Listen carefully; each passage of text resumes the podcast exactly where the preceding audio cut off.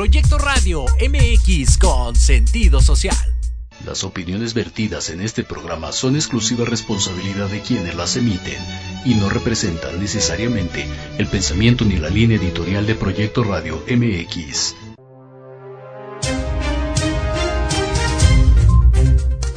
¿Qué tal? Soy el licenciado Francisco Javier Rodríguez y les doy la más cordial bienvenida a mi programa Entre Diálogos.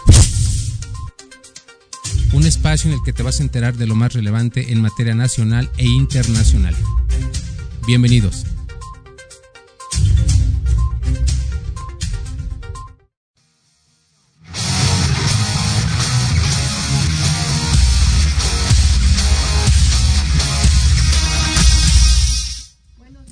bienvenidos a una nueva emisión de Entre Diálogos. Hoy es sábado 2 de marzo del año 2024 y como es de costumbre vamos a abrir con las notas nacionales. La OCDE advierte que México atraviesa por una grave crisis a causa de la escasez del agua. Seguimos con el problemita del agua y el organismo afirma que es importante que México garantice una gestión sostenible para aprovechar eficazmente el agua. Esta recomendación se da en el marco de nearshoring en vista de que México es un país que ofrece muchísimo para este nuevo negocio, lo que hace apremiante que nuestro país garantice el consumo de agua. ¿Qué tal Maru? Buenos días, bienvenida. Buenos días. Eh, efectivamente, eh, ya sabemos que nuestro país se enfrenta a un grave problema de escasez de agua. Ya hemos platicado de este punto en otras emisiones. Y ahora la OCDE eh, insta a México para que garantice una gestión sostenible para aprovechar eficazmente nuestra agua. Y es que como lo sabemos, eh, nuestro país en los últimos meses se ha convertido en un destino muy privilegiado para el negocio que actualmente conocemos como el nearshoring, es decir, que todos los países, potencias o no, le apuestan a aquellos países que están ubicados en determinadas regiones estratégicas desde un punto de vista comercial para llevar, eh, digamos, una infraestructura comercial y les resulte más beneficioso tanto a nivel eh, comercial, es decir, que ganen más y que inviertan menos en infraestructura y mano de obra. Entonces sabemos que México, por su posición privilegiada, que somos vecinos, vecinos de Estados Unidos, es muy atractivo nuestro país para este nearshoring, además de que somos una de las 20 economías más sólidas del país y eso hace más interesante y más atractivo a México para la inversión extranjera. Pero sí es muy importante que eh, nuestro país garantice el suministro de agua. Ya estamos hoy a primero de marzo ya en este mes arranca la... A 2 de marzo, tienes razón. Ya en este mes arranca la, primavera, ya los calores ya están desde aquí, desde prácticamente desde enero. Y es importante que cuidemos el, agua, sobre todo en estas fechas. Vamos a ver si nuestro país puede garantizar el suministro de agua y que no se nos vaya a ir la inversión del nearshoring. Claro. Y pasando a otra nota, según el Banco de México, se espera que el crecimiento de nuestro país en este 2024 desciendan del 3 al 2.8% en vista del inicio de las campañas presidenciales. La gobernadora del Banco de México dijo que si bien las elecciones causan incertidumbre, se espera una transición ordenada que no impacte en la inflación. Exactamente. Bueno, ya eh, sabemos que cuando son tiempos electorales, sobre todo cuando se va a elegir a presidente de México, las inversiones como que tienden a, a perder cierto equilibrio, precisamente por la incertidumbre que nos da a todos los mexicanos de los capitales extranjeros. ¿Cuál será el nuevo panorama? En México, si los inversionistas van a ser o no perjudicados, yo creo que ese es uno de los principales temores de la inversión, que se respeten las condiciones para que se siga generando más ganancia en México y que se respeten finalmente los capitales tanto nacionales y extranjeros. En el 2018, en la elección presidencial de hace seis años, el panorama fue el mismo porque estaba México entre si transitaba o no de un régimen a uno nuevo o de uno ya conocido a otro también ya conocido. Entonces son cuestiones, eh, digamos, de carácter económico que son naturales, que tienen lugar en estas fechas, pero luego se estabiliza la economía. Claro. Recuerde que cuando entró el presidente López Obrador bajó muchísimo la inversión, había muchísimos eh, inconvenientes, muchos temores de los inversionistas de saber si iba a respetar o no los capitales y finalmente así fue. No pasó absolutamente nada y en este caso pues ocurre más o menos lo mismo. Lo mismo, sí. Y pues justamente hablando de, de las campañas electorales, el día de ayer eh, arrancaron las campañas presidenciales. La candidata del oficialismo, Claudia Sheinbaum, inició su campaña en el Zócalo capitalino, mientras que la candidata opositora Xochitl Galvez arrancó campaña en Fresnillo, Zacatecas. Y por su parte, el candidato de Movimiento Ciudadano Jorge Álvarez Maínez inició su campaña eh, del presente, bueno, en, en este mes, eh, en Lagos de Morelos, Jalisco. En esta elección se van a elegir más de 20 mil cargos de elección popular y esta jornada electoral es señalada como histórica precisamente por el número de cargos que están en juego. Así es. Eh, el día de ayer arrancaron ya formalmente las campañas presidenciales. A partir de ayer y hasta mayo, si no me equivoco. es cuando vamos exactamente, vamos a, escuchar muchísima eh, noticia, nos van a dar muchísima información, muchísima propaganda sobre todo. Muchísimos comerciales. De los, tres candidatos que ahora se disputan la presidencia de México. Tenemos tres candidatos que bueno, en realidad la disputa se, se reduce a, dos candidatas, la del oficialismo y la de la oposición. Se habla también de una ventaja de 20 puntos de la candidata oficial sobre eh, la candidata de la oposición. Estamos hablando de, un, de una intención del voto de arriba del 50% del oficialismo frente a un 30-36% de la oposición. Y este candidato, en Maines, difícilmente, según las encuestas, va a alcanzar un 2 o 3% de la elección.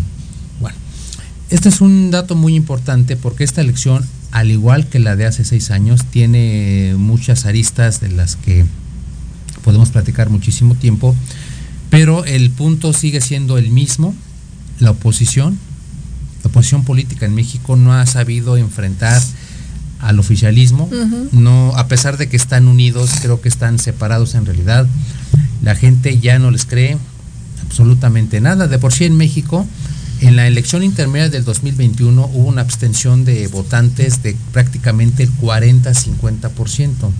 Eso quiere decir que la más o menos la mitad de los mexicanos y mexicanas ya no creen los políticos, cualquiera que sea el partido, cualquiera que sea el color. Ahora es una elección presidencial, seguramente habrá un poquito más de votantes, pero la oferta es la misma Vamos a ver muchos ataques, muchas noticias de que uno hizo algo malo, un partido hizo esto, el otro, etcétera, etcétera, etcétera. Vamos a escuchar propuestas, qué es lo más importante, qué es lo que nos interesa como mexicanos, que nos eh, den a conocer cómo se van a resolver los problemas más apremiantes que sufre México.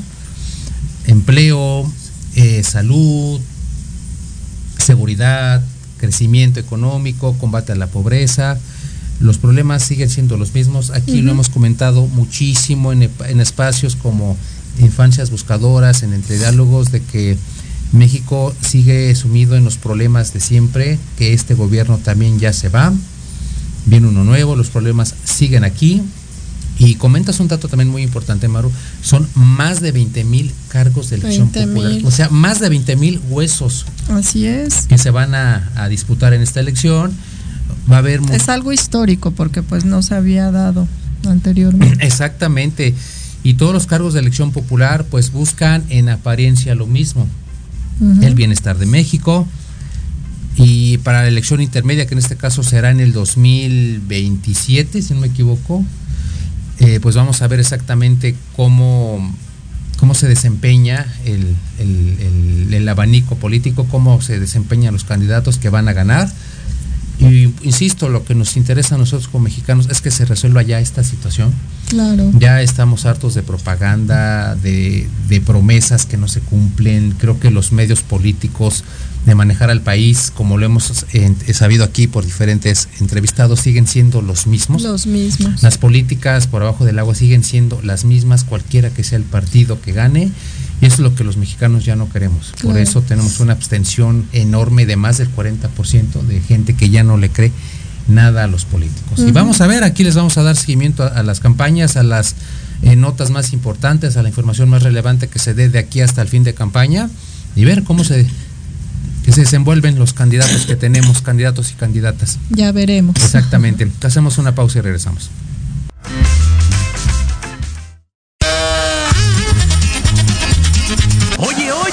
¿A dónde vas? ¿Quién, yo? Vamos a un corte rapidísimo y regresamos. Se va a poner interesante. Quédate en casa y escucha la programación de Proyecto Radio MX con sentido social. ¡Uh, la, la chulada!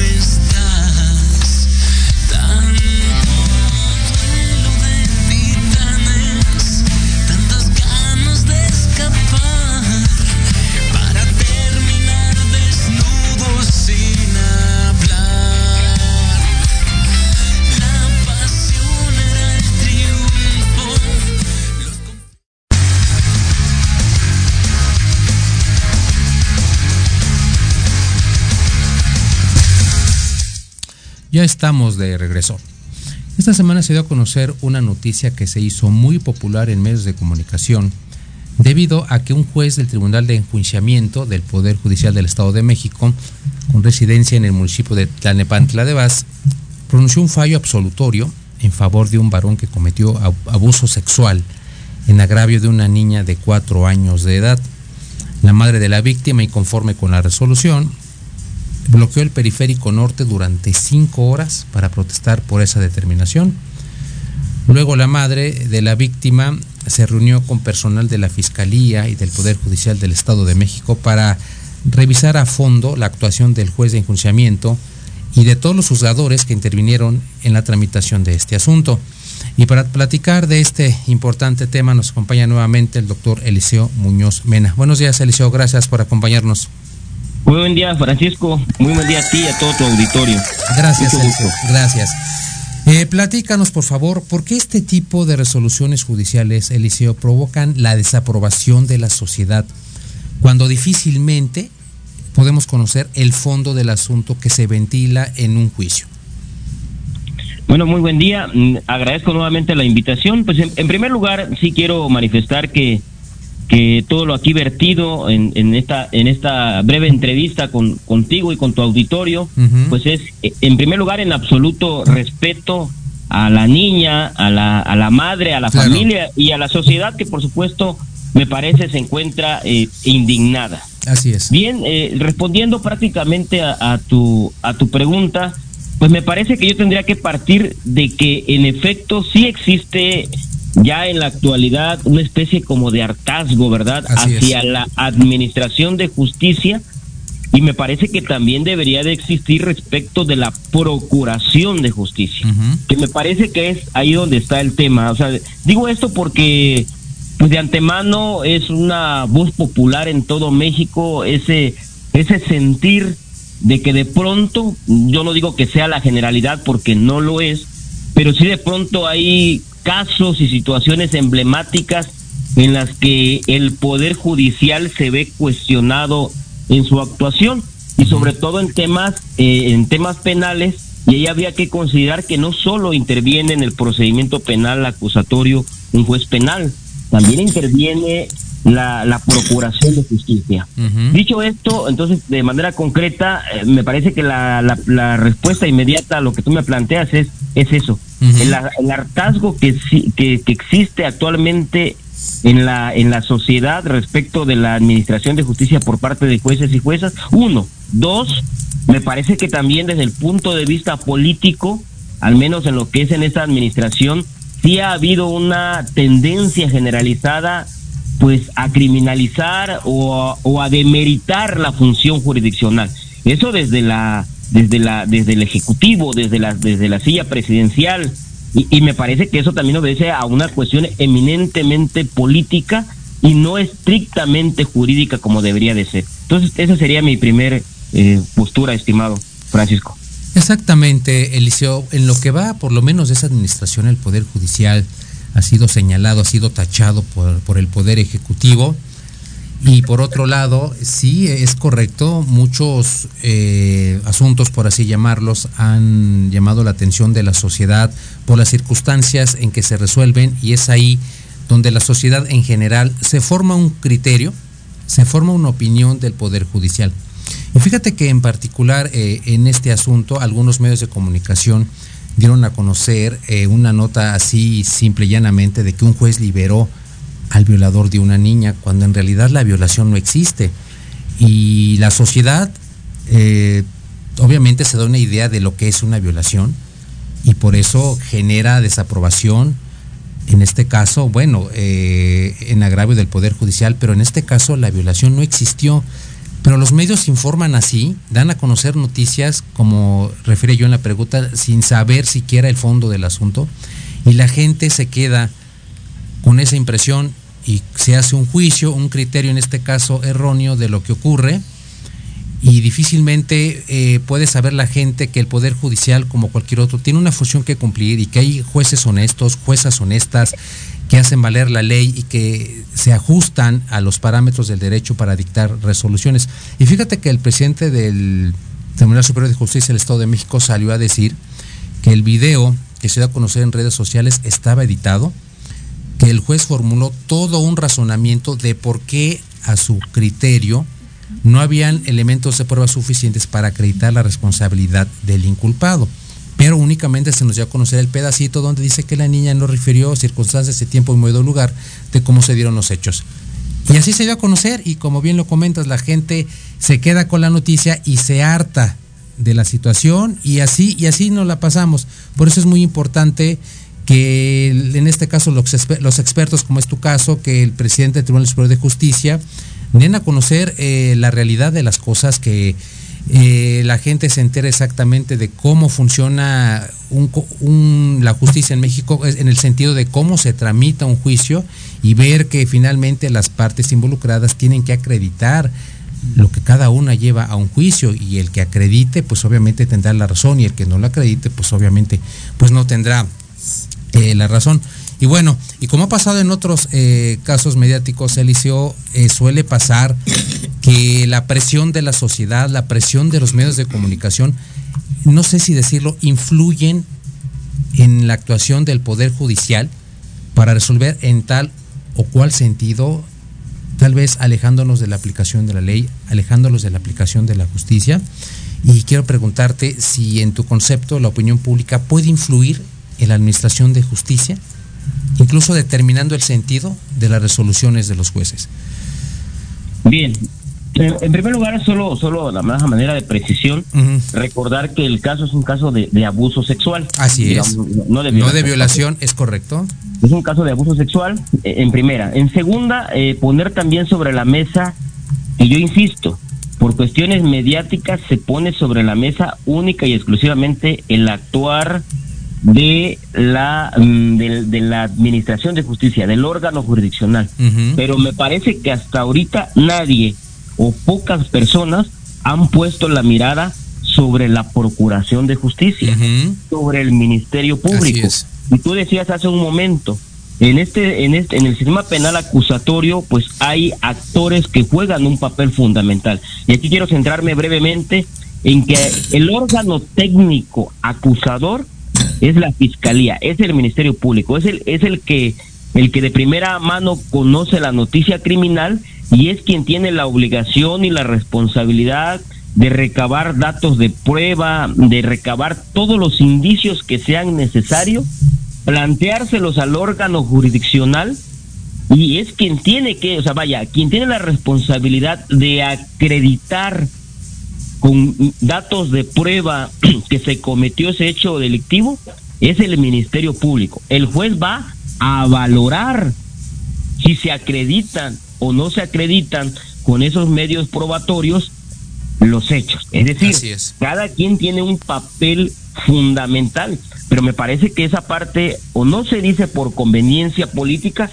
y yo lo voy a decir aquí, o sea, habría que ver que, el, que la Procuración de Justicia aun cuando sea fiscalía, no deja de ser eh, pues una dependencia del Ejecutivo. Así es. ¿no? Entonces estamos viendo aquí dos actores en escena, a, un a, una Procuración de Justicia eh, hermanada con el Ejecutivo y a un Poder Judicial que, que hasta el día de hoy sigue luchando por su independencia judicial, claro, con sus errores, con sus, eh, con sus excepciones, ¿no? Con eh, todo, pero finalmente mediáticamente sí se va uno en contra del órgano jurisdiccional, pero nadie eh, está, eh, digamos, cuestionando a quien desde mi punto de vista tiene muchísima responsabilidad en este caso, que es la fiscalía, porque es quien debió haber eh, trabajado y, a llegarse, y haberse allegado de los elementos necesarios para sustentar su, su acusación. Si el órgano jurisdiccional, ojo, desde el punto de vista técnico, no, digamos, no tanto lo moral o no tanto otra cosa. si, el, órgano jurisdiccional desde el punto de vista técnico advierte que no se acreditan, eh, bueno, se habla ahí, se habló incluso de una insuficiencia probatoria. No, nunca se dijo eh, propiamente que, que, que, si el delito, eh, vaya, no se no se determinó propiamente que, que el hecho no haya sucedido, más bien que no hubieron los elementos suficientes, ¿no? Así es. So pena lo que tú decías también, que mediáticamente surgió la parte, digamos, más vulnerable, donde el juez, y, y sí lo tendré yo que decir así, va, donde el juez, tal vez de manera desafortunada o de manera inoportuna, eh, pues él mismo se salió de contexto de, de, la parte jurídica y, y, y, virtió algunos, este, tal vez, comentarios que, que hicieron que él mismo se, se pusiera en evidencia, ¿verdad? Más allá de que posiblemente durante toda la secuela del desarrollo de la sentencia él haya eh, manifestado técnicamente qué fue lo que falló, se puso en evidencia la parte donde a mí de cierta manera, si yo lo veo así a ojo de buen cubero, me parece que sí, ahí el juez, digamos, eh, como diríamos vulgarmente, va, se puso como que la soga al cuello, como que él mismo se, se autoevidenció, pero esa no es la totalidad del contexto de lo, de lo que pasó. Uno, y dos, él no tiene eminentemente la totalidad de la responsabilidad eh, de haber tomado la determinación que hizo porque finalmente él mismo dijo, el Ministerio Público no me allegó de los suficientes elementos de prueba. Ese es un punto. Otro punto, me parece que actualmente, pues en la, valga la expresión, en la actualidad, los medios de comunicación y la sociedad este, tiene, tiene puesto los ojos en muchísimos casos que se han dado de manera mediática. Desafortunadamente, cuando eso sucede, el tema eh, toma desde mi punto de vista un tinte político y no un tinte jurídico o no una perspectiva jurídica. Y ahí es donde las decisiones se toman desde el punto de vista político y no desde el punto de vista jurídico. ¿Y qué es lo que conviene, digamos, como para, para calmar a la sociedad que me parece justo que se, que se, que se indigne? Pues bueno, cesemos al órgano jurisdiccional, cesemos al juez, ya no buscamos, buscamos culpables y esas son a los que vamos a castigar y punto pero no olvidemos también que existen reglas técnicas. Existe algo que se llama apelación, existe algo que se llama una queja administrativa, ¿no? Donde el, el asunto se debería de resolver desde el punto de vista técnico, desde el punto de vista jurídico y no mediático. Digamos, no resolver con las, eh, como dice, con las vísceras en la mano, sino con la ley en la mano. Que me parece que tal vez eso sea lo desafortunado, ¿no? entonces en que, en que la sociedad posiblemente justamente se convierta en un tribunal, pero que también las autoridades, em, digamos, atiendan esa, esa inconformidad así, mediáticamente, de buenas a primeras, sin, sin sopesar realmente eh, la responsabilidad. Me parece que ese tal vez sea lo delicado. Exactamente, Eliseo, comparto tu opinión. Este asunto, como cualquier otro, tiene que resolverse con la ley en la mano y tenemos que analizar el asunto incluso desde la etapa de investigación cuando interviene la Procuración de Justicia. Se ha dicho en medios que el Poder Judicial va a revisar su trabajo, pero hablamos de del juez de control al juez de enjuiciamiento, nada más que hay detrás de. Entonces yo creo que vamos a empezar eh, analizando todo el asunto desde cero, Vamos a encontrar defectos y omisiones, de hecho el juez fue muy claro en ese sentido, hay insuficiencia probatoria. Y lo dijo también en el video que se editó por ahí, nadie pone en duda el hecho, desgraciadamente esta menor de cuatro años, hace dos, ahora tiene seis, eh, fue víctima de un abuso sexual, eso no está en duda. Y, la, y tal lo fue que la niña refirió cómo se dieron los hechos, sin embargo no hay elementos que acrediten que el inculpado es plenamente responsable de ese hecho, es ahí donde viene el error, la omisión, incluso como lo comentas desde la Procuración de Justicia. Entonces, habrá que empezar por ahí, habrá que pulir la actuación de todos los órganos técnicos que de alguna manera intervienen y que deben eh, aportar una pieza al rompecabezas muy importante para que la resolución que se dicta al final sea la que corresponda en derecho y sobre todo la que corresponda en justicia y que a la víctima se le haga justicia. Finalmente, la mamá de la víctima eh, se inconformó por eso, por eso eh, eh, cerró el periférico con ayuda de colectivos durante cinco o seis horas, porque quiere justicia. O sea, ella no entiende de, de, tecnicismo. Yo solo quiero justicia, quiero que el culpable que mi hija refiere que la tocó sea castigado.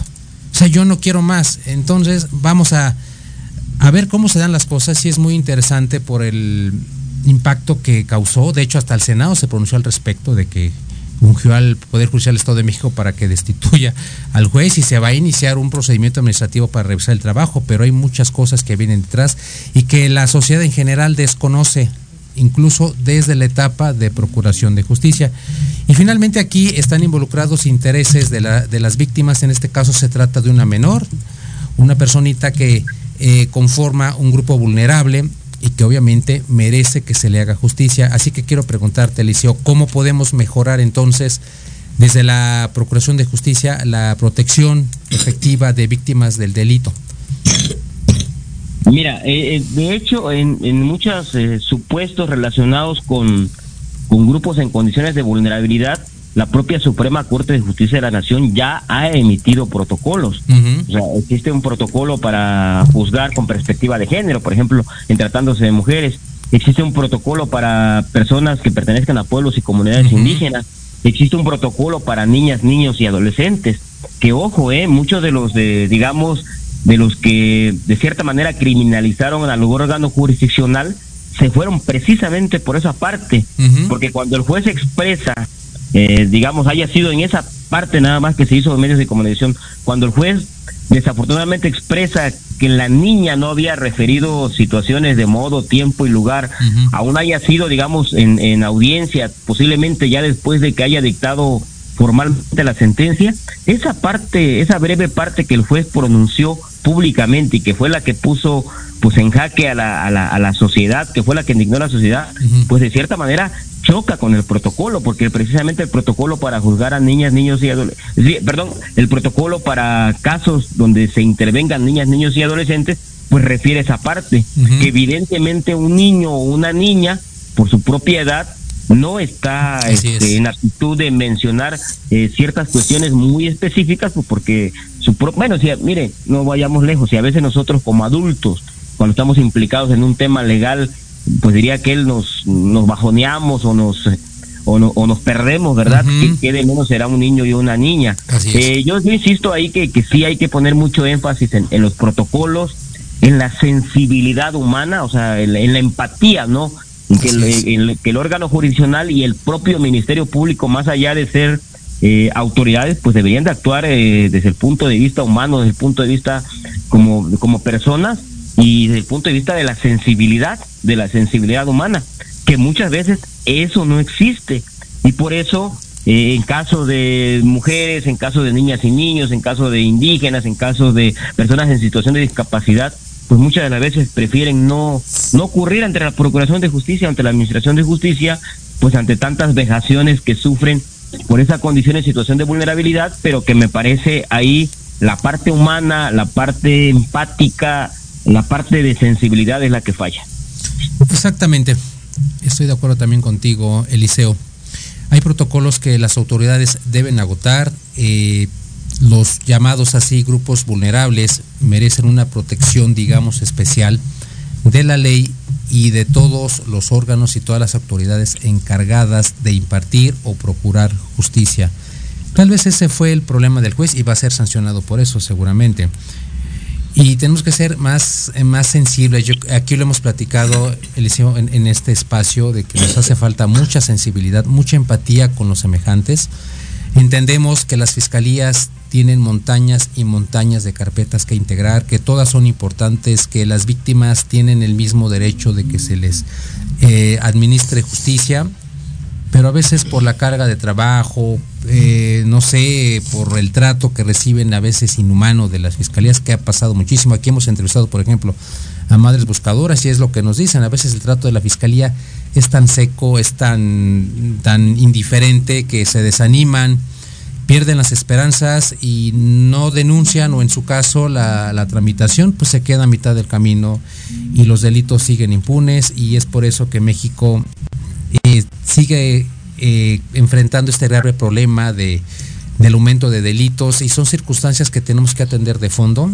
Yo creo que las autoridades en ese aspecto sí tienen que ser más sensibles, más empáticos con las víctimas y procurar de esta manera un acceso efectivo a la justicia. En este caso que se trata de una menor de edad, que lo que busca su mamá, como lo comentaba yo, pues es precisamente justicia y nada más. Muchísimas gracias, Eliseo. De verdad agradezco tu, tu disposición nuevamente para mi programa. Un fuerte abrazo a ti y a todo tu auditorio. Claro que sí, Eliseo. Un abrazo también para ti. Pues como ven, ya todo el mundo se enteró de esta terrible noticia de una niña que hace dos años fue abusada sexualmente. Y como lo comentaba, estas noticias dan, eh, recorren todo, eh, pues todos los eh, estratos de la sociedad, todo el mundo se hace de un criterio, de una opinión. Los medios no se cansan de culpar al juez. Claro. Y que el Poder Judicial es el culpable. El presidente López Obrador dijo lo mismo. Es que eso es todos los días. Los jueces son corruptos y la gente se queda con esa idea.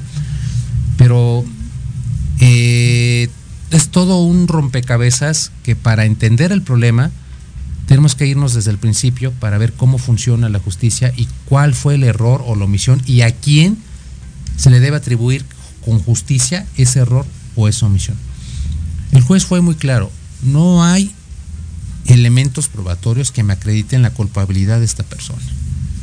Si, yo no, si no hay pruebas, yo no puedo condenar a nadie sin pruebas. Eso es algo que no se puede hacer en México ni en ningún país. Claro, y por ejemplo, tú como abogado, ¿cuál es tu punto de vista? Pues que hubo errores y omisiones, como dice el entrevistado, desde la etapa de investigación, desde la Procuración de Justicia, si las cosas no se hacen bien desde un principio, es muy difícil que un asunto eh, termine como tú lo deseas. Esto no tiene mayor ciencia. Si quieres que algo salga bien, lo tienes que hacer bien desde un principio. No hay más. Si quieres que salga bien, pero tú empezaste mal, pues le estás pidiendo peras al olmo. Por eso yo comentaba en la entrevista que cada una de las partes en un juicio tiene una función que cumplir. En este caso, la Fiscalía tiene la obligación de integrar toda una investigación, de acreditar objetivamente, científicamente la existencia de un delito y llevarla a juicio, para que la víctima obviamente tenga acceso a la justicia. Uno, como defensa tiene que igual hacer lo mismo, allegarse de elementos de prueba y de sustentar una estrategia para acreditar la inocencia del cliente y hacerla valer en juicio. Uno va a ganar y uno va a perder. Aquí solamente uno de los involucrados va a tener la razón. Y si en este caso la mamá de la niña eh, que exige justicia, pues únicamente quiere eso. Ella desconoce si hicieron o no malas cosas, pero esos son los efectos, esas son las consecuencias de tal vez no hacer bien las cosas desde el principio, desde el Ministerio Público. Y ahora van a investigar al juez, como dice el entrevistado, se, se ventiló de alguna manera, dijo cosas que no, no debió de haber dicho, pero no es suficiente para cesarlo de su cargo. Claro. Yo creo que hay, tenemos que ser muy conscientes de esa situación y no dejarnos llevar por la opinión de la gente de que hay corrupción. Sí la hay, yo digo que no, pero hay jueces que cumplen su trabajo. Y como yo comentaba también, hay medios que dicen que la niña fue víctima de una violación y eso no es cierto. Y los medios te dicen, juez libera a un violador. Y eso no es verdad. En este caso no es verdad. Entonces la gente se queda con la idea, se queda con, su criterio, con su opinión y piensa que todos los jueces son corruptos. Sin saber de sin saber de qué se trata. Lo que realmente pasó. Por eso el, jefe, por así decirlo, de este juez se le a decir, es que la violación ni siquiera existe. ¿Por qué los medios desinforman? Fue un abuso sexual que no es una violación. el juez dio todo un razonamiento de por qué a su criterio no hay elementos de prueba para condenar a, esta persona. Y eso no se pasó. Estamos hablando de un video que todo el mundo conoció que dura dos, tres minutitos. Es un diálogo que se entablea entre la mamá de la víctima y el juez de por qué no le creyó a su hija, que por qué no se valoró, etcétera, etcétera. Y el juez dice, sí valoro. Y no es definitivo, existe la apelación. Pero en fin, se causó un revuelo que como en México creo que no nos gusta el chisme, porque sí es un chisme y se comenta y uno hace sus juicios sin saber. Sin saber. Y ahí quedó y vamos a darle seguimiento. A ver qué ocurre. Esto más o menos se va a resolver como en dos, tres meses.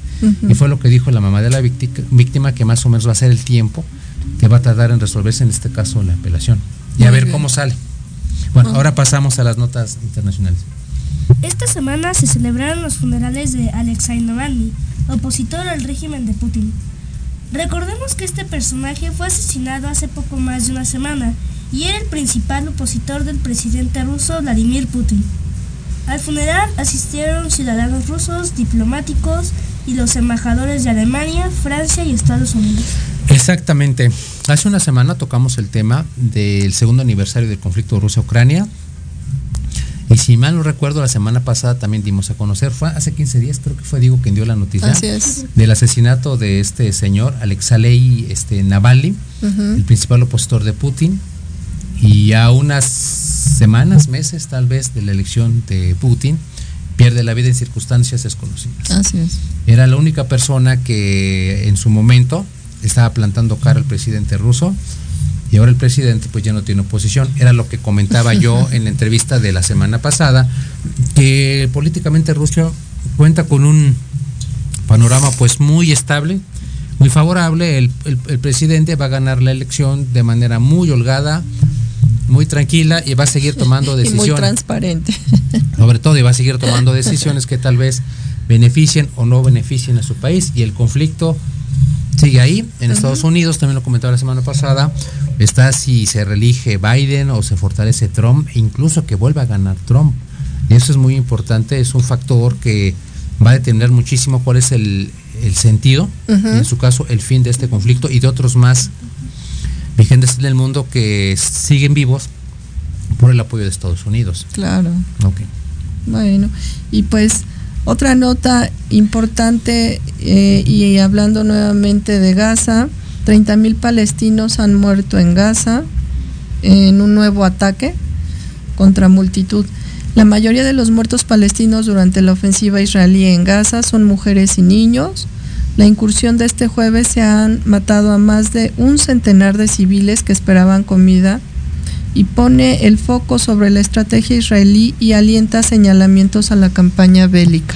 Exactamente, ya tenemos más de 30 mil palestinos muertos en Gaza, ahora de un nuevo ataque contra la multitud. Una noticia que se dio a conocer por el número de víctimas que cobró este ataque. Y los más perjudicados siguen siendo mujeres y niños. Y niños. Ya de por sí en Gaza los servicios de salud desde el pasado mes de octubre eh, se vieron gravemente afectados por los bombardeos de Israel. Ya no había incluso medicamentos básicos para aliviar el dolor. Y ahora con este inconveniente, con este nuevo ataque, la situación se va a tornar todavía más, más difícil. Vamos a ver que, el mundo que está esperando para terminar con esta masacre, con este em, con este delito internacional que no nomás no, este se comete a la luz de la comunidad internacional y nadie dice nada. esto, esto es un genocidio, todo el mundo lo ha dicho, pero pues nadie hace nada al respecto. Entonces, igual como sociedad nos unimos, como comunidad internacional también debemos unirnos y alzar la voz contra este tipo de, de atentados contra la humanidad. Hacemos una pausa y regresamos.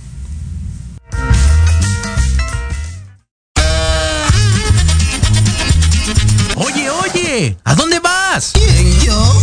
Vamos a un corte rapidísimo y regresamos. Se va a poner interesante. Quédate en casa y escucha la programación de Proyecto Radio MX con sentido social. ¡Uh, la, la chulada!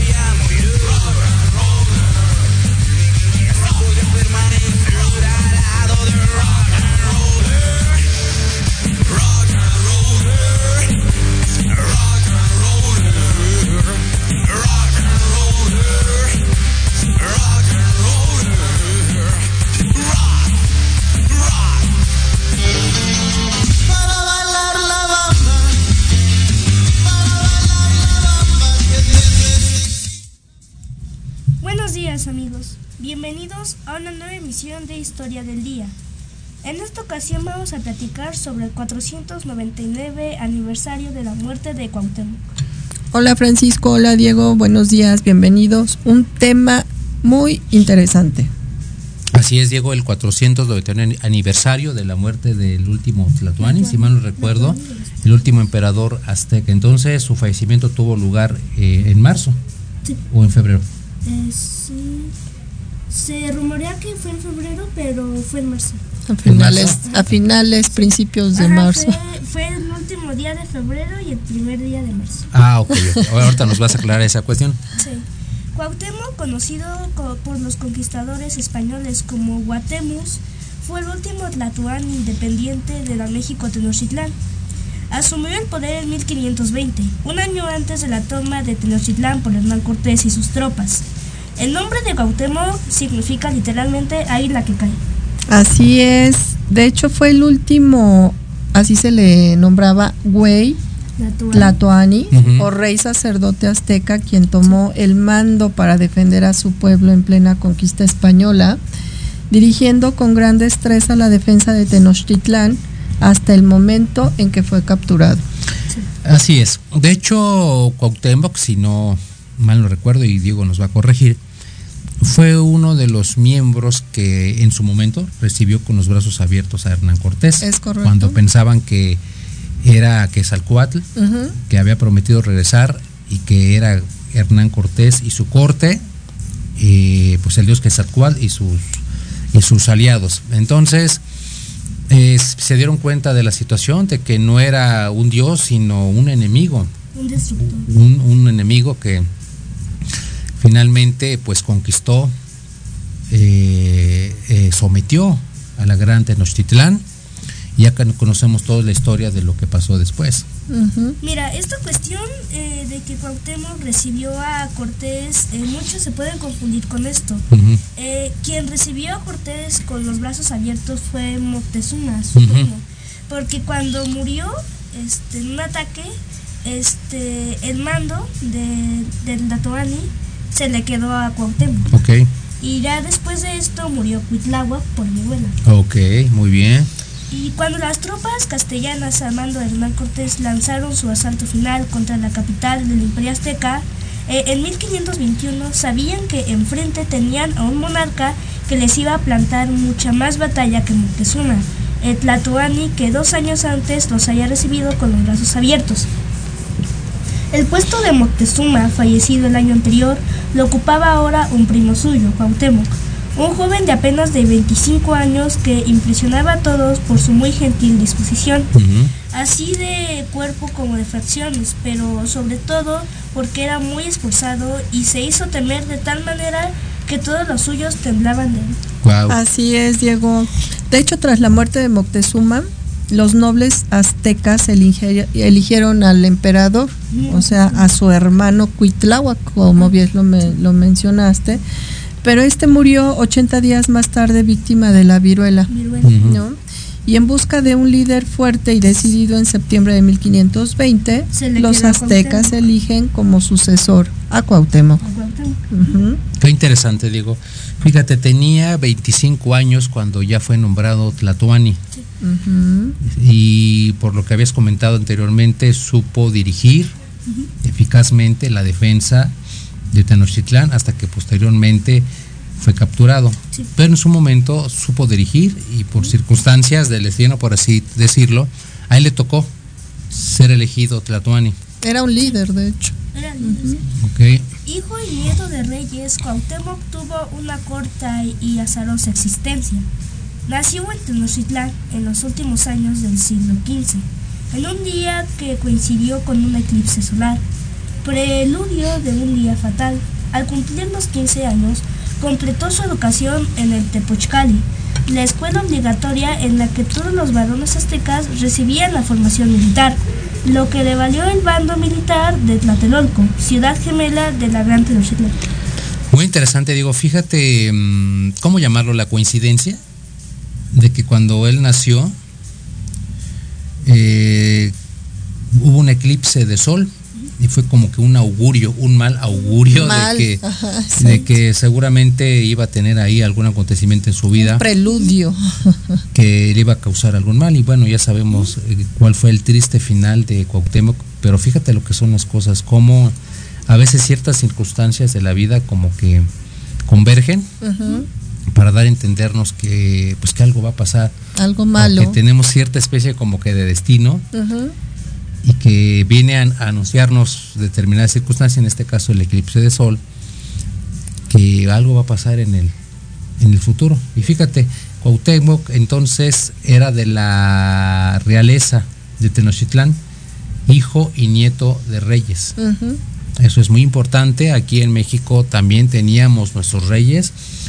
Olvídense del absolutismo de Europa, de Luis XV, Luis XIV, etcétera, etcétera. En México también contamos con nuestra realeza.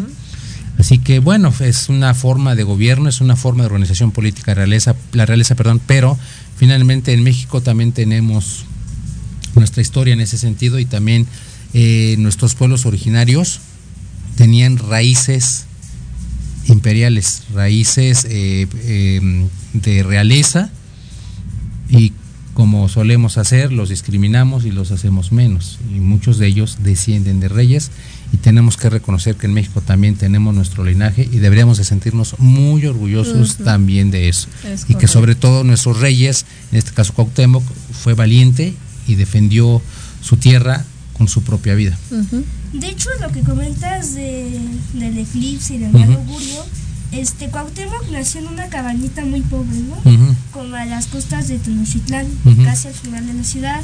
Y mucha gente que transitaba ahí, por esa cabañita, lo miraba con, lo, lo miraban con, con, con, una mirada este, desconfiada, porque de cómo era posible, ellos pensaban que un niño naciera en pleno eclipse. Y bueno, en septiembre de 1520 se preparó para defender su capital de la contraofensiva de Cortés, que comandaba un ejército formado por 900 españoles y 150 aliados. Ordenó hacer acopio de armas y víveres para llenar los asilos de Tenochtitlán. Pero a pesar de todos los preparativos llevados a cabo por Cuauhtémoc, nada impidió que los españoles pusieran sitio a Tenochtitlán y la bloquearon eh, por la laguna que rodeaba la ciudad. Esto obligó a Cuauhtémoc y a los suyos a retirarse a Tlatelolco, donde morían de hambre y sed. La situación se tornó desesperada, pero estos siguieron con la guerra.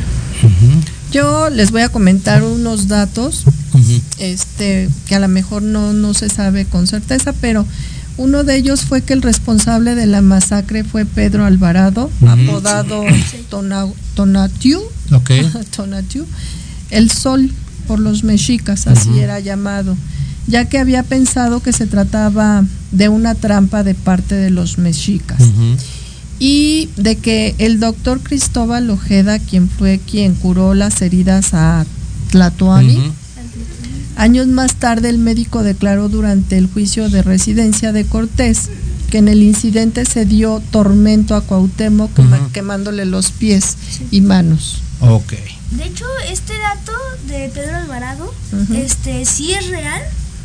Eh, él él fue el responsable de la masacre en el templo de Huitzilopochtli en una fiesta que se estaba eh, en honor a este dios, ¿no? Porque Cortés fue a un lugar que no recuerdo muy bien, pero este dejó a cargo a Pedro Alvarado. Así es. Y este fue responsable de, de la masacre del templo de Huitzilopochtli, pero bueno. Muy bien. A finales de 1521 los templos ardían, los cadáveres llenaban las calles y los indígenas que combatían junto a Cortés hacían estragos entre los soldados mexicas. Pese a ello, Cuauhtémoc no se rindió hasta que el 13 de agosto, cuando los españoles y sus aliados dieron el asalto final, cuando los españoles y sus aliados llegaron a Tlatelolco. Cuauhtémoc, viendo que era mucha la fuerza de los enemigos que le amenazaban con sus ballestas y escopetas, se rindió. El conquistador interrogó varias veces a Cuauhtémoc y esta vez decidió someterlo a una tortura para arrancarle una confesión. La ataron a un poste y metieron sus pies, tal vez también sus manos, en aceite hirviendo. Cortés, no tan satisfecho, decidió que llevaría a Cuauhtémoc a Honduras, por una parte para que no planeara una revuelta en contra de, de, Cortés, pero por otra parte para mostrarlo como un trofeo mexicano. Durante el recorrido se rumoró que Cuauhtémoc estaba haciendo un plan de revuelta contra Cortés. Tras informar de este último, interrogó varias veces a Cuauhtémoc. Este negó su falsa participación y tras esto fue ahorcado en un árbol frutal. Exactamente, es el triste final de Cuauhtémoc, por eso es muy popular entre nosotros, porque fue sometido a muchas torturas después de que fue capturado por los españoles y bueno, es un personaje muy importante de la historia de México. Claro. También puede ser considerado y de hecho es considerado como un héroe nacional. De, hecho, lo, de hecho lo apodan como el joven abuelo de México porque murió a los 25 años. No, 27, 28. Ok, muy bien, muy interesante, Diego, te felicito, muy buen tema. Y bueno, palabras finales, nos despedimos, Maru. Pues nada, muchas gracias por habernos escuchado, espero les haya gustado esta transmisión y nos vemos la próxima semana.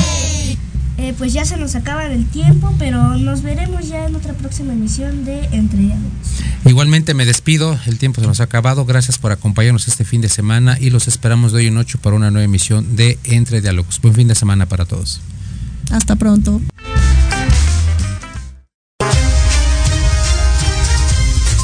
Amigos, muchísimas gracias por sintonizarnos este fin de semana y los esperamos el próximo sábado para una nueva emisión de Entre Diálogos.